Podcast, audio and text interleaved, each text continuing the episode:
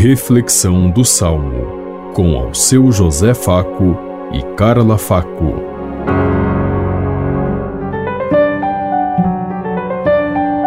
Paz e bem a todos os ouvintes que estão em sintonia conosco neste dia, na meditação do Salmo 23.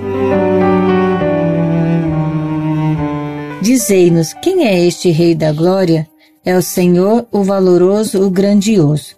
Ó portas, levantai vossos frontões, elevai-vos bem mais alto antigas portas, a fim de que o Rei da Glória possa entrar. Dizei-nos: quem é este Rei da Glória? É o Senhor, o valoroso, o grandioso. Ó portas, levantai vossos frontões, elevai-vos bem mais alto antigas portas, a fim de que o Rei da Glória possa entrar. Dizei-nos: quem é este Rei da Glória? É o Senhor, o valoroso, o grandioso. Dizei-nos: quem é este Rei da Glória? O Rei da Glória é o Senhor onipotente. O Rei da Glória é o Senhor Deus do universo. Dizei-nos: quem é este Rei da Glória? É o Senhor, o valoroso, o grandioso. Dizei-nos quem é este Rei da Glória? É o Senhor, é o valoroso, é o grandioso.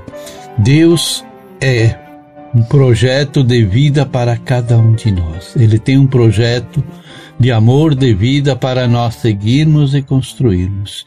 E o reinado dele quer se estabelecer em nosso coração e nossa caminhada. Ele quer partilhar conosco cada uma das suas obras, dos acontecimentos desse mundo, para que nós possamos fazer parte dele. Nós vemos aquelas pessoas fundamentalistas e que acreditam que tudo já está determinado, que tudo já é estabelecido por Deus, então nós nos perguntamos: onde fica a liberdade que Deus deu para o ser humano da escolha de fazer e construir segundo sua vontade. É claro que nós precisamos conhecer a Deus profundamente seguir todos os seus ensinamentos e assumir seu projeto. Porém, Deus nos dá a liberdade da escolha, da motivação, da movimentação, senão o mundo não teria sentido. Poderíamos ficar sentados de braços cruzados esperando o tempo passar. Como diz o cantor ficar de boca escancarada esperando a morte chegar.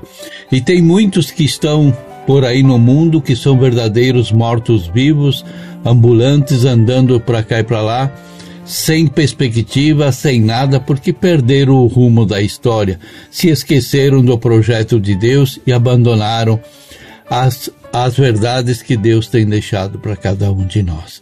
É tempo de repensarmos. Pensemos em tudo isso enquanto eu lhes digo. Até amanhã, se Deus quiser. Amém. Você ouviu Reflexão do Salmo com ao seu José Faco e Carla Faco.